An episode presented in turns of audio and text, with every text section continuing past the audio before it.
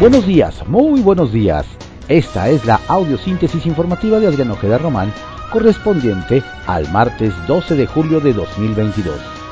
Demos lectura a las ocho columnas que se publican en algunos periódicos de circulación nacional. Reforma. Castigan a polleros, pero no en México.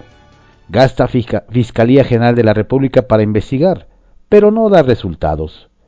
Logran en Estados Unidos y en Dominicana cárcel a traficantes.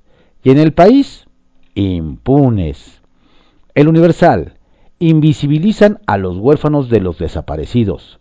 La Comisión Ejecutiva de Atención a Víctimas tiene registrados a 2.265 niños en esta situación. Activistas acusan falta de apoyo. La jornada. AMLO llega a Estados Unidos como siempre defenderé a paisanos. Excepcional labor de migrantes. Lograr acuerdos benéficos para ambos países es de suma importancia, expresa. Compartimos un intenso vínculo. Somos su segundo socio comercial. Inflación y seguridad estarán en el centro de la agenda que abordarán con Biden.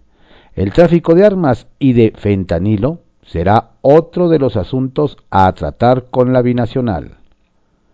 Contraportada de la jornada. Teme Europa que el gigante ruso Gazprom cese su suministro. Milenio. Ya me reuní con la oposición y no me propuso nada. Monreal. El senador considera que no hay oportunidad de que alguien gane de forma democrática la candidatura presidencial morenista con una encuesta. Fecha toma de decisión en el 2023. El financiero. Dudan de la eficacia del alza en tasa contra inflación. BlackRock. El endeudamiento monetario no tiene un efecto tan exitoso y frena el crecimiento. El economista. Moody's hunde la nota crediticia de Pemex aún más en nivel especulativo. Alerta sobre altos vencimientos de deuda en 2022-2024. Luego de, de, reducir la nota soberana de México, la calificadora rebajó la de Pemex de BA3 a B1 con perspectiva estable. Los bonos de la petrolera cayeron desde la venta de deuda en junio y su creciente riesgo de liquidez. Excelsior. Crimen utiliza escuelas para reclutar. ONU. Ven naturalización de la violencia. Bandas y cárteles comienzan a cooptar a menores de edad a partir de los 7 años. Los estudiantes son empleados para narcomenudeo y para transportar armas. El Independiente. La agenda mexicana invade y arrincona a la Casa Blanca. México por la enchilada completa en migración. El asilo mexicano a Assange es prioridad de AMLO ante Biden. Estados Unidos no combate cárteles mexicanos en sus calles. Ken Salazar enviado para ayudar a AMLO. New York Times. Biden con solo 33% de aprobación. Programa antiinflacionario fronterizo de AMLO a Biden. La crónica. Pleito en Morena. Mier denuncia a Barbosa, Armenta y Santiago Nieto. Revira el gobernador de Puebla al coordinador de los diputados que aclare vinculaciones con socios que, han delinquido. El Sol de México. Advierten que no repuntarán inversión. Moody's. Reitera el analista principal para México que no esperan un cambio en las dinámicas. La prensa. Solo retrasos. Sin incidentes mayores por cierre de la línea 1, autoridades reportaron demoras de 15 minutos a una hora. La razón. Disminuye 82% despistolización por sensación de inseguridad. Baja interés en canje de armas. Gobierno recibe 66.678 piezas menos en plan de desarme en tres años, comparado con el mismo periodo de Enrique Peña Nieto. En esta administración captan 3.939 armas largas y 10.479 cortas.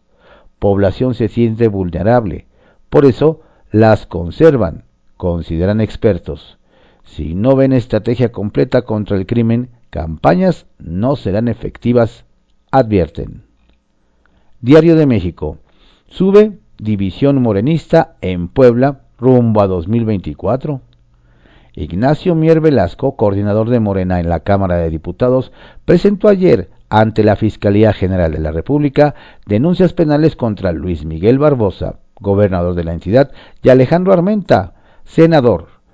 La acusación está relacionada con una publicación de mayo en la que un medio local vinculó al quejoso con operaciones de lavado de dinero y evasión de impuestos en detrimento del Estado. Diario contra réplica. Defenderé a migrantes ante Biden, dice AMLO. Reporte Índigo. La otra amenaza del Caribe. El sargazo no es la única amenaza del Caribe mexicano. Desde hace cuatro años, los primeros rastros del síndrome blanco comenzaron a aparecer en los arrecifes.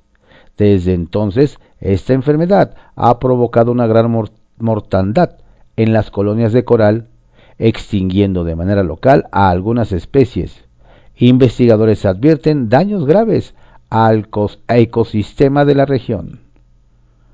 El Heraldo de México. Biden AMLO. Seguridad y negocios se agregan a reunión. Los temas se abordarán en la visita a la Casa Blanca de hoy y con empresarios de ambos países mañana. El día. Ignacio Mier denuncia a morenistas.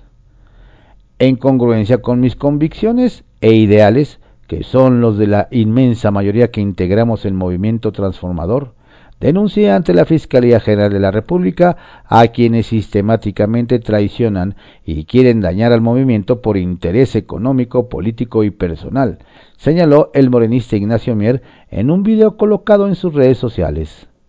Reveló que interpuso una denuncia en contra del gobernador Miguel Barbosa y del ex titular de la Unidad de Inteligencia Financiera Santiago Nieto, el senador Alejandro Armenta y el fiscal en Puebla Gilberto Higuera Bernal. Publimetro. Migración y cooperación internacional en la mesa.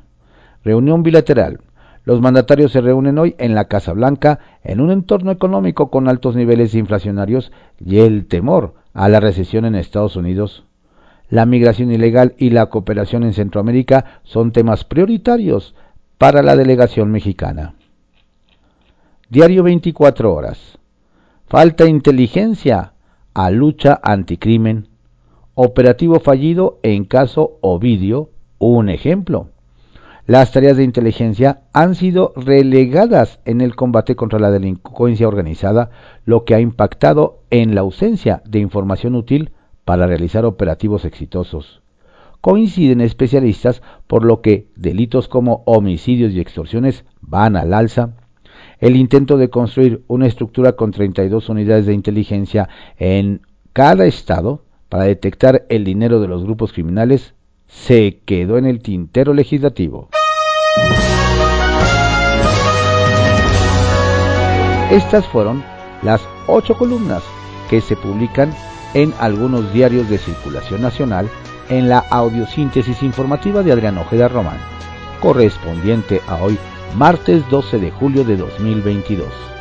Tenga usted un excelente día, cuídese mucho, no baje la guardia. Saludos cordiales de su servidor Adrián Ojeda Castilla